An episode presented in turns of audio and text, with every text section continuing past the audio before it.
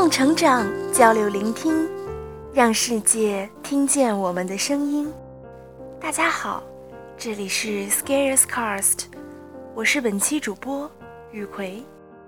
本期将为大家带来第八百零二号文章，文章的标题是《英文阅读的瓶颈在哪里》。我来说说英文阅读这个话题。学英语的大概都知道，外刊的英文报道是学英语的好材料，比如《经济学人》，比如被封的《纽约时报》。像《经济学人》这个刊物，其实养活了国内一大批英语学习类的公众号或者公司。从上面扒一些内容下来，做解析整理，画画生词，抄抄笔记，然后就形成了一份笔记。不考虑法律的问题，从英语学习的角度，这样做其实是没有太大问题的。比如成长会有一个外刊研究小组，从形式上也会做一些外刊的研读，从这些文章中吸收一些好的表达，最后如果有一些转化为个人的使用，那也是有价值的。但是我注意到有这么一个问题。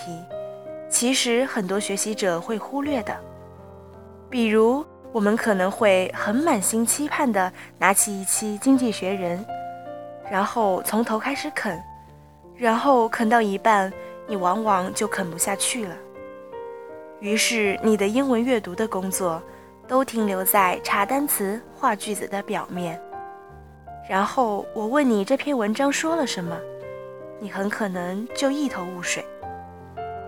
很多英语学习者对英语学习的专注点仅仅放在字词、最多句上，而忽略了段落、篇章逻辑以及领域思路等更宏观层面的关注，是英文阅读学习的最大瓶颈。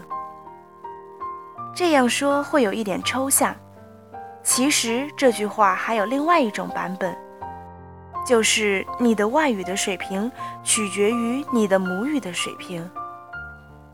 这句话有时候也不好懂，因为很多人的英语字词还走得不是特别顺畅，根本无暇顾及更高层面的研习与探讨。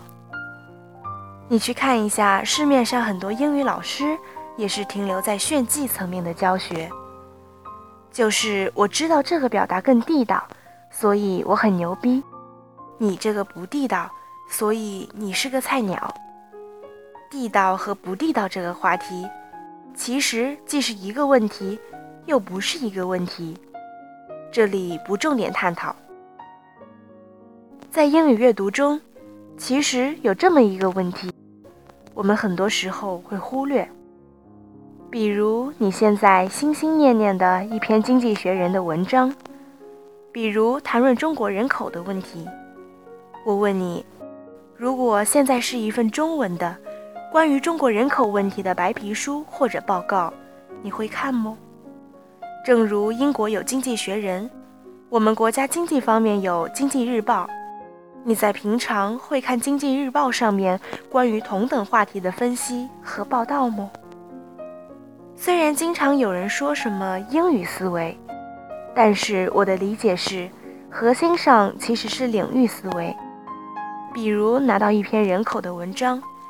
那你至少需要在这个领域有一些基本的概念，知道这个领域讨论的主题、当前的主要观点、一些基本的逻辑。在有这些基础模块的基础上，你才能知道报道上一个词背后的含义是什么，一句话背后的逻辑是什么，一段话在整体文章里的作用是什么。而要做到这些，都需要花费很多功夫的。在表面上，专业人士说一句话，在底下，你大概可能要十句或者一百句的量级的。这些基础知识的积累，我认为是和语言无关的。你可以通过中文摄入，也可以通过英文摄入，但是鉴于我们的母语是中文，所以其实中文层面的熟悉和把握，反倒是更关键的一点。但是我们现在很多的阅读或者精读，其实不太容易去关注更高层次的信息和逻辑轨迹，而只注重于字词的收集摘抄。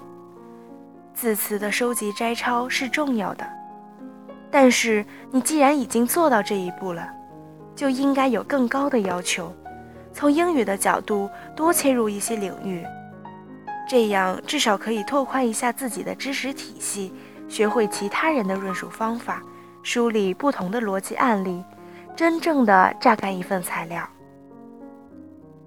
当然，像我往常文章的风格，我只在这里挖坑，告诉你问题在哪里，而下一步要怎么做，那就请读者自己想办法了。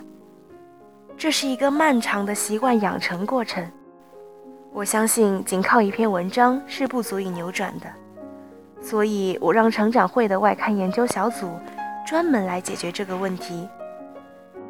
但是读了这篇文章以后，你至少可以意识到，英文阅读方面的瓶颈，其实在高于字词层面的关注。